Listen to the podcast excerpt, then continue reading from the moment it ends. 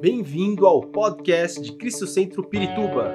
Para ficar sabendo sobre tudo de nossa igreja, acesse cristocentro.org.br ou siga-nos através do Facebook e Instagram como Cristo Centro Pirituba. Você também pode ver essas e outras pregações no formato vídeo em YouTube barra Cristo Centro Pirituba Oficial. Seja bem-vindo à nossa casa apostólica. 2 Coríntios capítulo 4, versículo 4, a Bíblia diz que o Deus desta era cegou o entendimento dos descrentes, para que não vejam a luz do evangelho da glória de Cristo, que é a imagem de Deus. Quando nós fizemos esse evangelismo de carnaval, fizemos outros, todo, todos os anos praticamente, nós, desde 2015, 2015 a gente vem fazendo esses evangelismos de carnaval. E muitas vezes as pessoas acham que a semente vai cair somente à beira do caminho, somente em lugares que talvez não vai dar frutos. Sabe, por mais que nós fazemos o evangelismo, você viu ali na, nas imagens ali as pessoas chorando, muitas recebendo, nós, na maioria das vezes, ou quase sempre, nós não vemos o retorno do que acontece desses trabalhos. Mas, em alguns momentos, Deus nos dá a, a oportunidade de, sim, de ver alguma coisa acontecendo. Embora nós sabemos que está acontecendo, porque a semente do Evangelho é poderosa e ela causa efeitos, mesmo eu sabendo ou não, amém? E aí aconteceu que depois que nós fizemos esse evangelismo, subimos esse, esse vídeo registrando o trabalho na internet. O vídeo foi compartilhado, compartilhado, compartilhado, e de repente eu recebo uma mensagem no WhatsApp dizendo assim, com uma foto do vídeo no YouTube, e o cara perguntando: é, Você sabe quem, qual é a igreja que fez esse trabalho? Porque o meu nome é tal e eu, eu quero compartilhar com, com eu, queria, eu queria muito conhecer. Eu estava orando a Deus para saber quem era a igreja que fez esse trabalho. Eu queria muito conhecê-los, porque nesse dia foi o dia que eu entreguei a minha vida a Jesus. E ele falou para mim assim: eu estava na Paulista, usando drogas, ali desanimado, pensando até em tirar minha vida. E aí eu vi aquele, aquela, aquele movimento que estava acontecendo, me aproximei, e foi ali que Deus me tocou, foi ali que Deus me transformou. E ele falou para mim assim: eu tenho as mensagens registradas até hoje, os prints. E ele falando assim, ele falou: o negócio foi tão louco, cara, que eu já me batizei nas águas, eu já fui batizado no Espírito Santo, e o cara estava elétrico assim, compartilhando comigo. A mensagem de Deus é poderosa. A mensagem do Evangelho é algo poderoso. E esse chamado que nós vemos ali para Isaías, esse chamado que nós lemos aqui na vida de Jonas, Jonas, se você for ler o, o livro de Jonas, os quatro capítulos, eu quero dar um resumo aqui rápido. Sabe, Deus ele dá uma mensagem a Jonas. A Bíblia diz, começa dizendo ali que Deus dá uma mensagem a Jonas, sabe? Da mesma forma que Deus dá uma mensagem para mim, Fábio, da mesma forma que Deus dá uma mensagem para você que está aí. A Bíblia diz em em 2 Coríntios capítulo 5, versículo 17, que se alguém está em Cristo, é nova criação. As coisas antigas já passaram, eis que surgiram coisas novas. Tudo isso provém de Deus que nos reconciliou consigo mesmo por meio de Cristo e nos deu o ministério da reconciliação. Ou seja, que Deus em Cristo estava reconciliando consigo o mundo, não levando em conta os pecados dos homens, e nos confiou a mensagem da reconciliação. Há uma mensagem que Deus confiou a você, se você está aqui nessa noite e um dia você entregou a sua vida a Jesus, sabe, há algo que Deus quer fazer não somente na sua vida, mas através da sua vida, coisas que a sua mente não consegue nem imaginar, porque Deus, Ele é poderoso para fazer tudo muito mais, abundantemente, além daquilo que nós pedimos ou pensamos. Essa é a forma, é, essa, é, essas, essas são as etapas de Deus. Recentemente, Lá na casa de recuperação masculina que nós acompanhamos lá em Campo Limpo Paulista, eu comecei um estudo bíblico com eles baseado em Hebreus capítulo 6, versículo 1, 1 e 2, que fala dos fundamentos de Cristo. E os fundamentos que fala ali é sobre, nessa ordem, fala arrependimento, fé, batismos, imposição de mãos, ressurreição e juízo. E nós estamos estudando isso, eu estou ministrando isso para o pessoal lá na casa de recuperação, que nós procuramos discipular de perto. E sabe, essas são as etapas do Evangelho na nossa vida. Primeiro começa com arrependimento, quando nós entramos no reino de Deus. É seguido por fé, Porque sem fé é impossível agradar a Deus. A Bíblia diz em Hebreus que é necessário que aqueles que se aproximam dele creiam que ele existe e que ele é galardoador daqueles que o buscam. Em terceiro lugar, batismos. Por quê? Porque é necessário haver uma confissão pública quando nós descemos as águas e nós estamos declarando: Jesus, eu estou morrendo para o mundo e eu estou nascendo para ti, para viver para ti. E por que batismos e não batismo? Porque nós somos batizados com o Espírito Santo. A Bíblia diz que Jesus é aquele que batiza com o Espírito Santo e com poder. Esse poder que nos capacita a sairmos da nossa zona de conforto e a irmos e pregarmos o Evangelho a toda criatura. E em quarto lugar, a Bíblia fala de imposição de mãos. O que é imposição de mãos? A imposição de mãos é quando eu estou transferindo algo que eu carrego em mim, porque você só pode dar para outra pessoa aquilo que você está experimentando.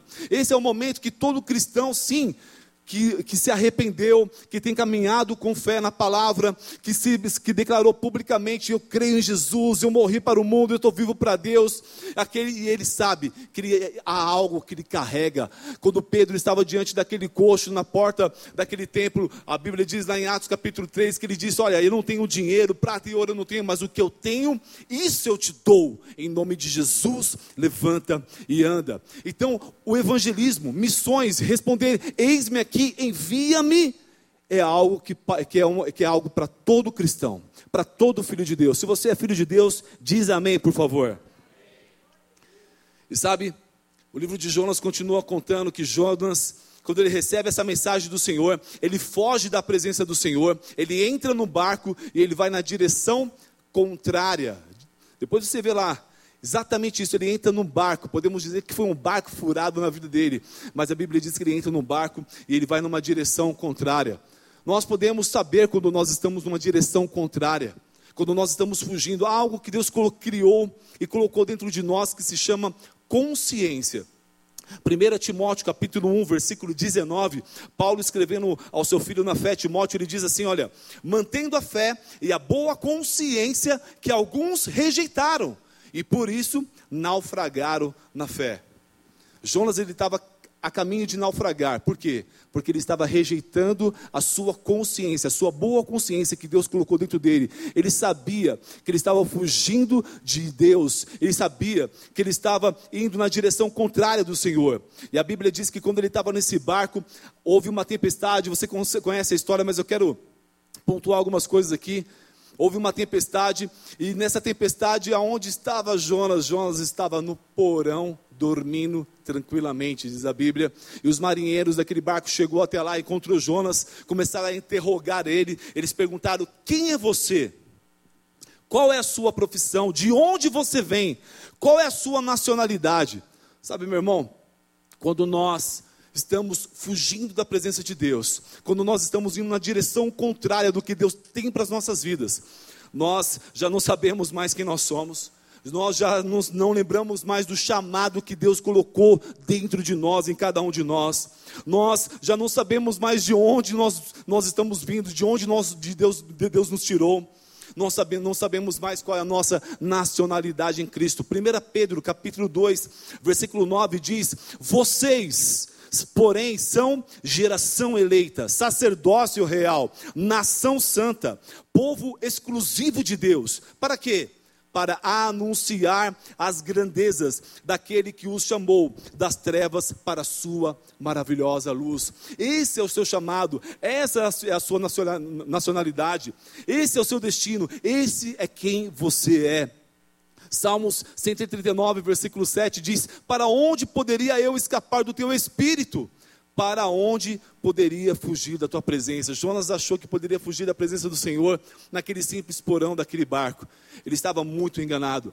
E a Bíblia segue a história, diz que a tempestade que, que começou a, a ocorrer, ela piorava cada vez mais. E deixa eu falar uma coisa para você, meu irmão.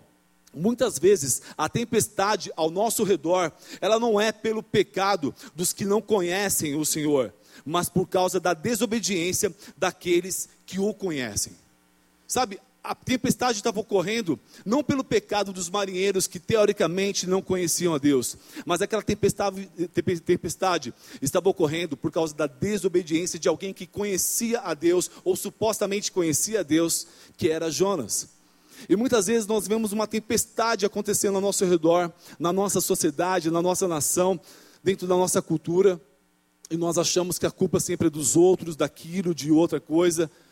Mas muitas vezes a culpa pode ser nossa mesmo, e falta nós reconhecermos, nos arrependermos e falarmos: Senhor, nos perdoa, Pai, perdoa a nossa nação, faz de novo, usa a minha vida, usa a minha vida em várias esferas da sociedade, que Deus possa levantar professores cheios do Espírito Santo, artistas, atores, escritores, advogados, políticos, que Deus possa levantar homens e mulheres cheios do Espírito Santo para estarem preenchendo todas as esferas da sociedade e assim manifestando o seu reino. Sabe, lá em Gênesis 18, não precisa abrir, mas Gênesis capítulo 18 conta uma história de, de Abraão em relação a Sodoma e Gomorra. No versículo 22 e 23 de Gênesis 18, a Bíblia diz assim, ó: Então Abraão então, então, perdão, os homens partiram dali, foram para Sodoma, mas Abraão permaneceu diante do Senhor. Abraão aproximou-se dele e disse: exterminarás o justo com o ímpio. E aí Abraão ele inicia ali um diálogo com o Senhor, e Abraão começa a falar: Olha, Deus, se houver 50 justos, o Senhor vai destruir a cidade? E ele fala: Olha, por causa dos 50 justos, eu não vou destruir a cidade. E se houver 45, 40, 30, 20, 10, e Abraão foi falando, falando, e Deus falando, por causa dos dez, eu não vou destruir a cidade. Aqui o versículo 32 diz: Então Abraão disse ainda: Não te ires, Senhor, mas permite-me falar só mais uma vez. E se apenas dez forem encontrados? Ele respondeu: Por amor aos dez, não a destruirei.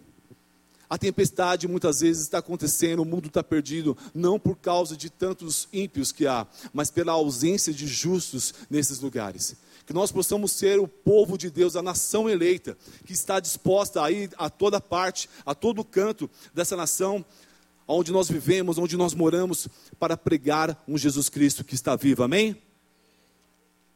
A Bíblia diz então que Jonas disse para eles: Olha, joguem-me no mar e ele voltará a ficar calmo.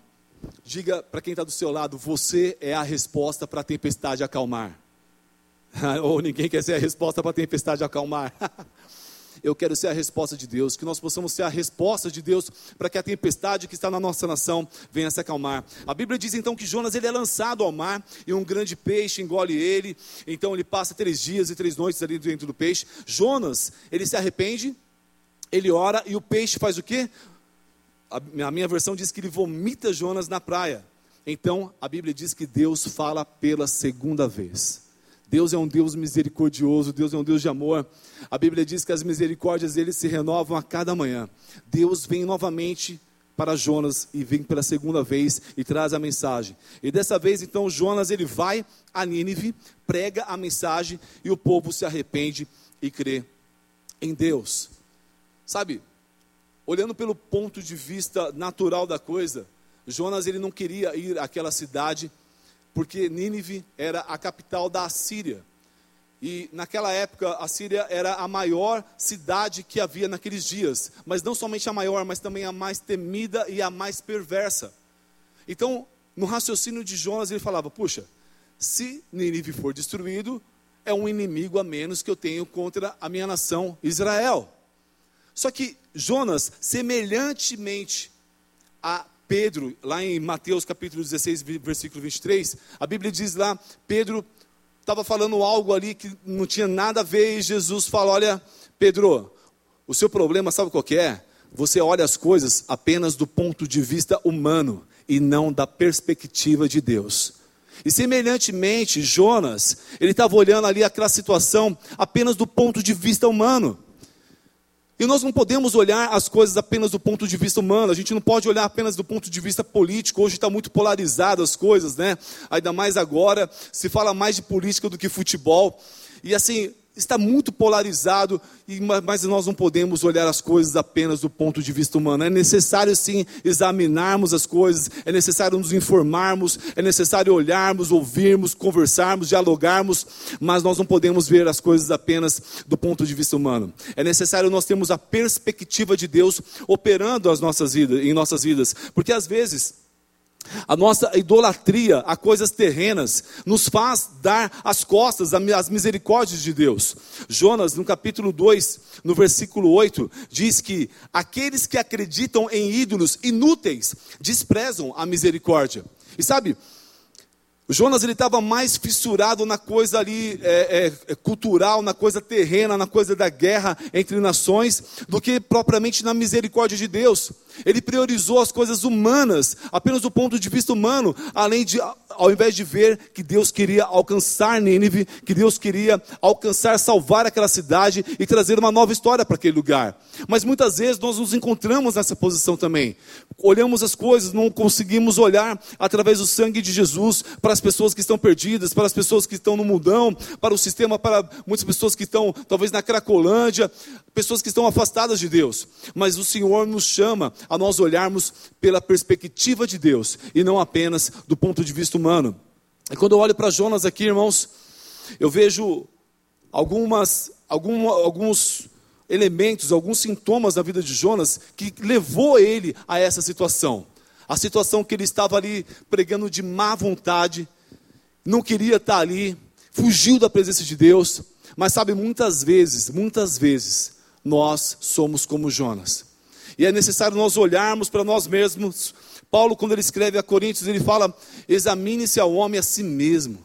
É necessário nós examinarmos, fazermos como Paulo disse a Timóteo, como nós vemos aqui, examinar a nossa consciência e vermos como nós estamos. Um dos sintomas que eu vejo aqui na vida de Jonas, no capítulo 4, no versículo 1, que nós lemos, diz que Jonas ficou profundamente descontente com isso. Com isso que? porque ele havia pregado naquela cidade e todo Nínive havia se arrependido e foram salvos, foram livres. E ele ficou profundamente descontente com isso e enfureceu-se. O primeiro sintoma que eu vejo aqui, quando nós fugimos da presença do Senhor, quando nós vamos na direção contrária do que Deus tem para nós, é que nós começamos a ter um aborrecimento pelas coisas de Deus. A gente começa a ter um aborrecimento, às vezes, por ir na igreja. Nossa, mas hoje, meu. Ai, meu Deus, vamos lá, vai, vamos lá no culto lá, vamos lá. Queria ficar dormindo aqui. Ah, o que, que vai ter hoje? Ah, um estudo bíblico. Ah, o que, que vai. A gente começa a ter um, um aborrecimento. O que, que vai ter hoje? Ah, evangelismo lá na Paulista. Ah, pelo amor de Deus, quem que vai parar para ouvir o evangelho lá?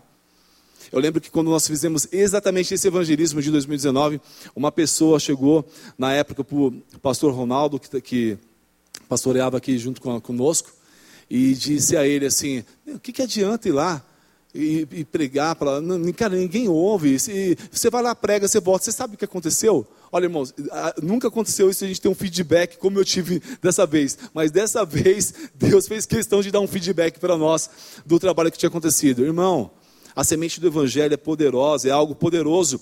Mas um aborrecimento natural pelas coisas de Deus começa a acontecer quando nós estamos na direção contrária, quando nós estamos fugindo da presença de Deus. Há dois elementos claros que acontecem quando nós estamos aborrecidos com as coisas do Senhor. O primeiro dele é que nós perdemos a alegria da salvação.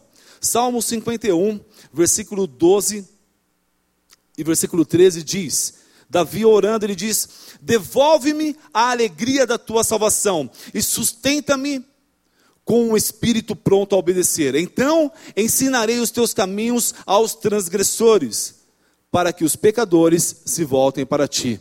Nós só podemos ter uma disposição para pregarmos o evangelho para as pessoas, para os transgressores, como Davi fala aqui, quando nós estamos vivendo realmente a alegria da salvação do Senhor. Por isso que Davi fala: Senhor, Davi havia pecado, Davi estava na direção contrária, Davi estava tinha fugido da presença do Senhor praticamente ali, mas ele sabe, ele para ali, ele reconhece, ele se arrepende, ele fala: Deus, devolve-me a alegria da tua salvação. Como que está a alegria da tua salvação hoje, meu irmão? Ou talvez você está aqui, você não conhece Jesus ainda. Deixa eu falar para você: tem uma alegria que o mundão não dá, cara. Tem uma alegria que o dinheiro também não traz. Dinheiro é bom sim, quem não gosta de dinheiro. Mas, sabe, tem uma alegria que sobressai essas coisas. A alegria que sobressai o prazer das drogas. A alegria que sobressai o prazer das bebidas. Ou de qualquer coisa ilícita. Que é a alegria da salvação. A alegria de saber que o meu nome está escrito nos céus. E que um dia vou fechar os meus olhos nessa terra. Mas eu vou abrir os meus olhos diante do meu Senhor ressurreto lá na, no céu. A alegria da salvação, como está a alegria da salvação na sua vida, meu irmão? Como está a alegria da salvação? Deus, obrigado porque eu sou salvo. Deus, obrigado, obrigado, Deus. O nosso Deus é um Deus que restitui a alegria. Outro elemento que é característico que quando nós estamos aborrecidos com as coisas de Deus, é a falta do verdadeiro amor de Deus. 1 Coríntios capítulo 13, versículo 4 diz que o amor, ele é paciente, bondoso, não inveja, não se vangloria, não se orgulha, não maltrata, não procura seus interesses, não se ira facilmente, não guarda rancor. O amor não se alegra com a injustiça, mas se alegra com a verdade. Sabe, Jonas ele não estava conseguindo se alegrar naquele momento que Deus estava se alegrando. Será que nós temos nos alegrado com as coisas que Deus tem se alegrado? Será que nós temos ficado, ficado felizes com a expansão do reino de Deus, da forma que o Evangelho tem, tem, tem sido levado a outras ações, a outros povos? Sabe, meu irmão, o verdadeiro amor se alegra. A gente tem que se alegrar, na verdade, quando outras igrejas estão sendo, estão sendo prosperadas, estão em avivamento também. Temos que nos alegrar com o corpo de Cristo. Temos que ter essa, essa visão de, de unidade. O amor, ele não guarda rancor, ele, não, ele se alegra com a, não se alegra com a injustiça, mas ele se alegra com a verdade. Segundo sintoma que eu vejo descorrer aqui na vida de Jonas é a falta de misericórdia.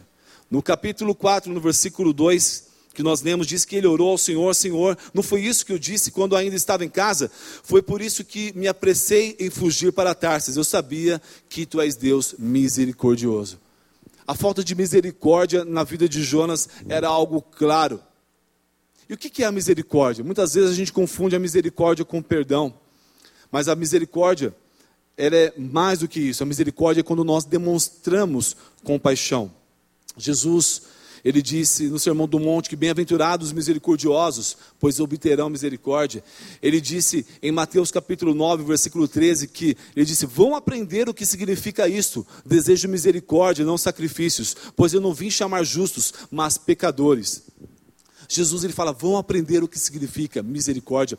Misericórdia é algo que muitas vezes acaba ficando ausente na nossa vida e nós nem reparamos isso. Jonas talvez não tinha reparado que, mesmo sendo um homem de Deus, ele estava ali com falta de misericórdia, algo que manifesta o caráter de Deus. Lucas capítulo 10 nos conta sobre a parábola do bom samaritano.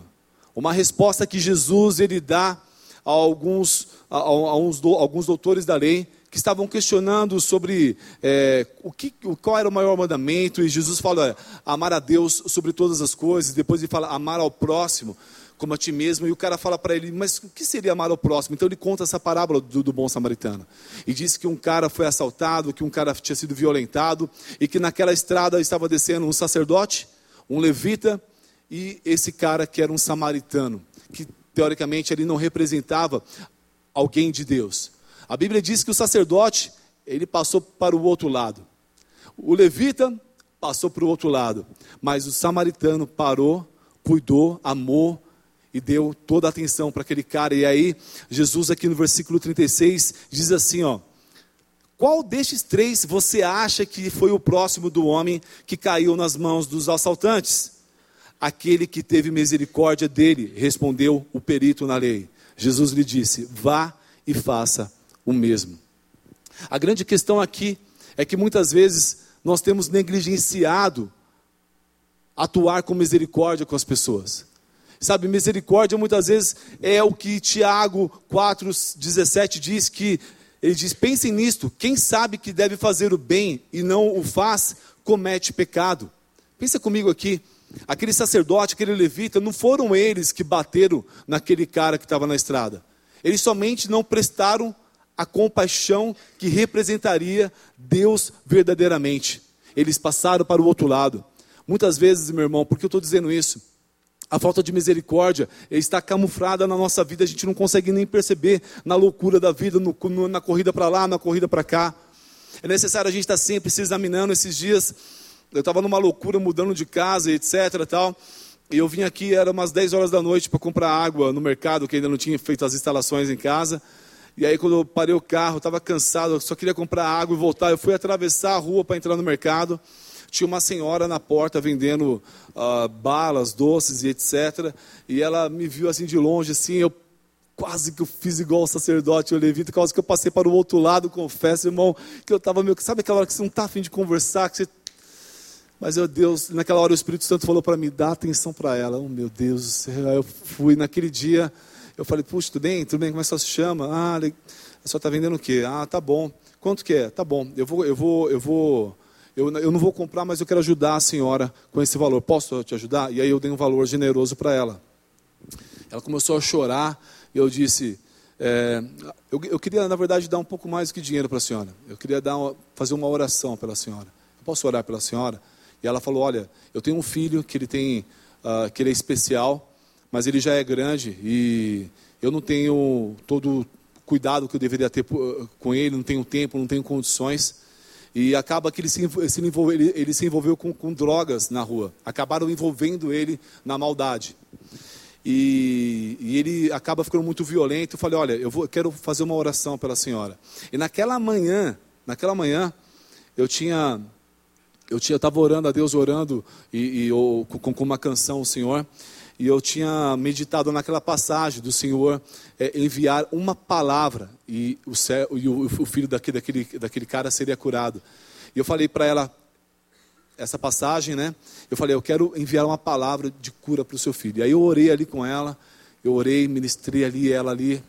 Aí ela ela chorou eu falei olha quem sabe um dia a gente não se encontra e você possa dar um testemunho para mim Amém, meu filho, obrigado. E sabe, no dia seguinte eu estava orando, eu comecei a chorar no carro, falei, puxa Deus, eu queria tanto, Senhor, um dia encontrar essa mulher e ver o filho dela curado. Porque, Pai, eu creio ainda em milagres. Eu creio que o Senhor Jesus é o mesmo ontem, hoje e eternamente. Foi demonstrado ali um ato de misericórdia, de compaixão financeiramente para ela. Mas eu sabia que havia algo maior dentro de mim. Não sei se eu encontrarei essa mulher novamente na minha vida. Eu não sei se o que aconteceu, mas uma coisa eu sei, que o nome de Jesus é poderoso para fazer milagres. E enquanto eu creio nisso, eu vou continuar orando pelas pessoas e ministrando o reino. Amém? Terceiro sintoma na vida de, de Jonas, no, no versículo 5, diz que Jonas saiu e sentou-se no lugar a leste da cidade. Ali construiu para si um abrigo sentou-se à sua sombra e esperou para ver o que aconteceria com a cidade. Sabe, tem uma coisa, uma vez eu li um livro uh, de A.W. Tozer que falava de letargia espiritual. E o que é letargia?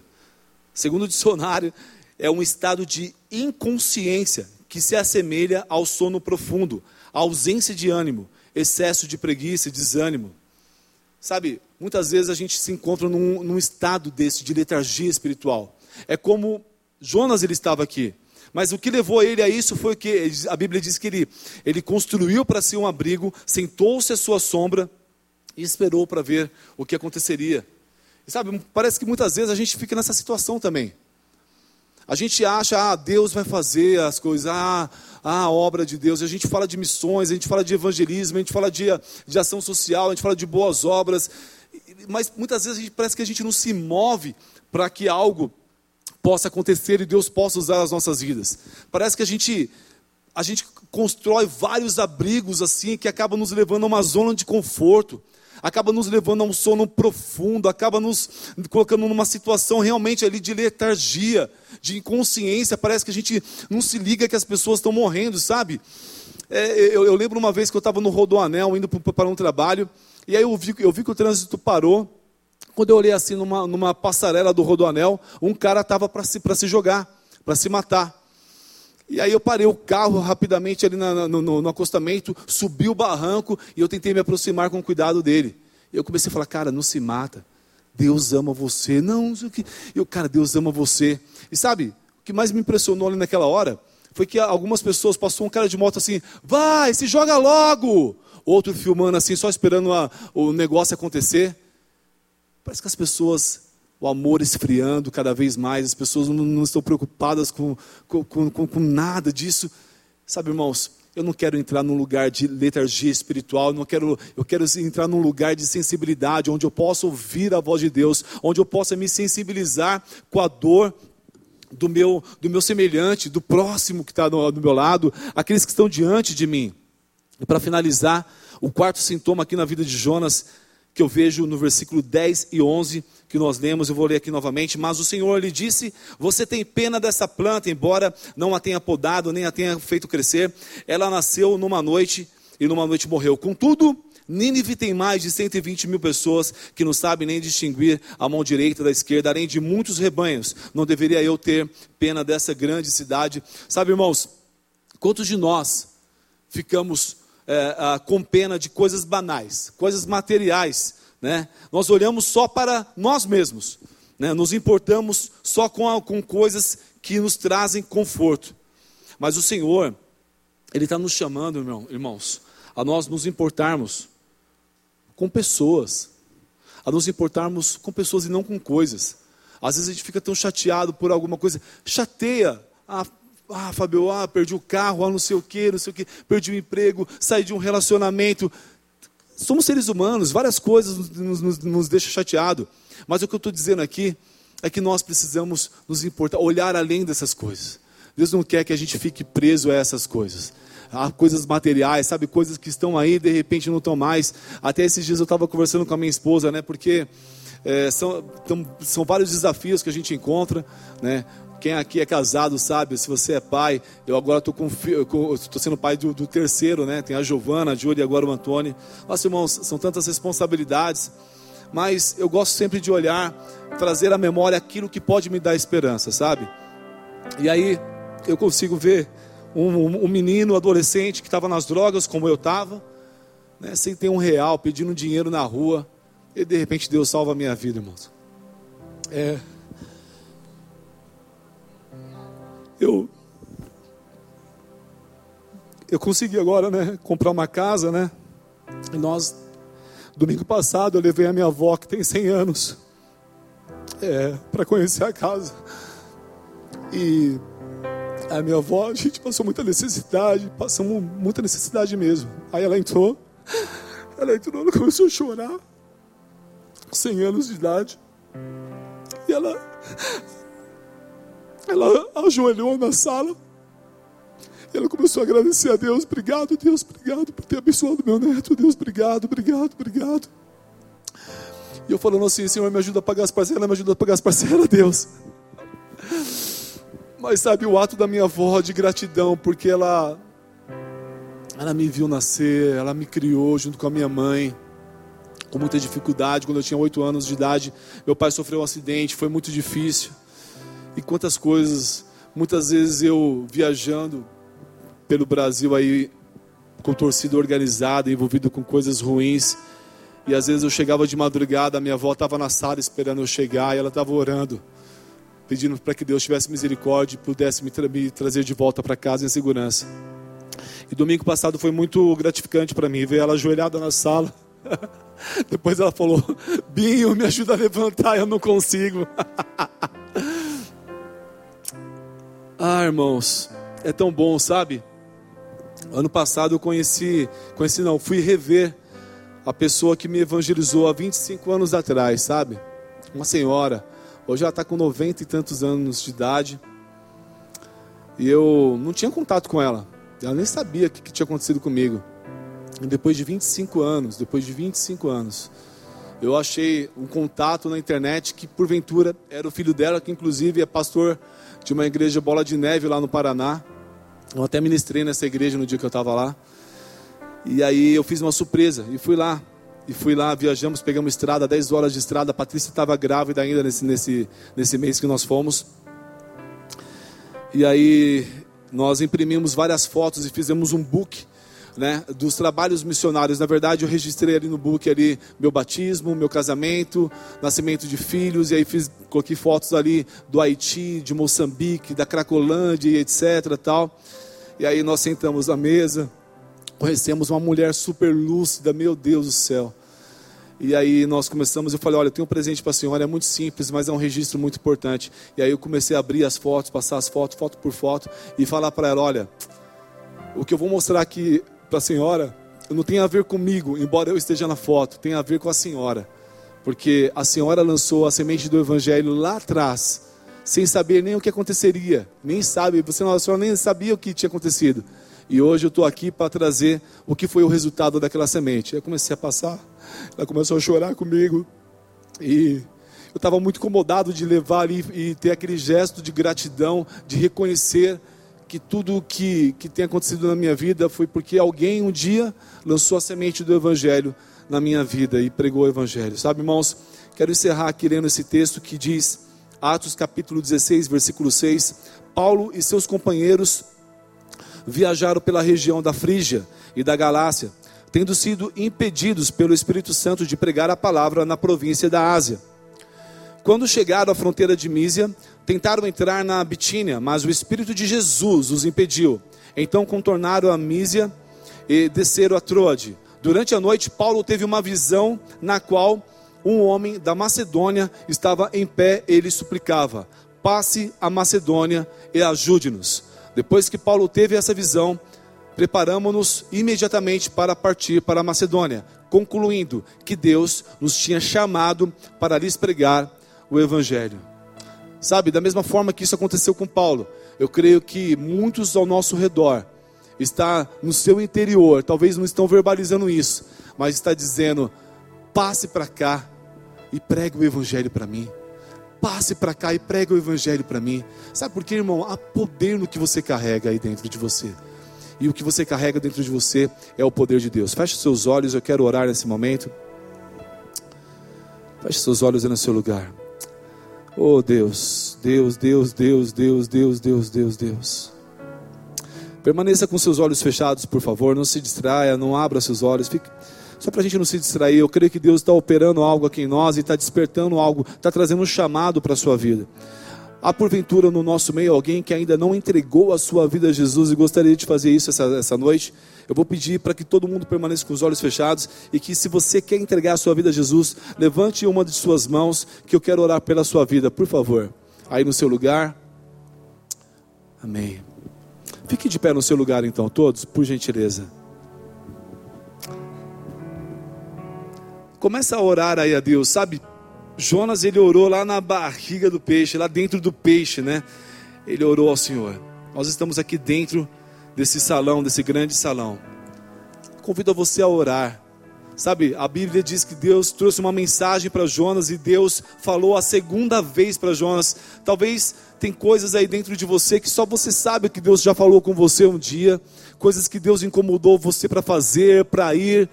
E e você talvez você está fugindo da presença de Deus, talvez você esteja indo na direção contrária do que Deus um dia colocou na sua vida. Meu irmão, nessa noite, nessa noite, fala: Senhor, tira de mim, meu Pai, todo desânimo, todo desânimo, toda apatia. Deus, Deus, Deus, Deus, Deus, Deus, tira de mim todo egoísmo, toda falta de misericórdia, todo aborrecimento pelas suas coisas, Senhor.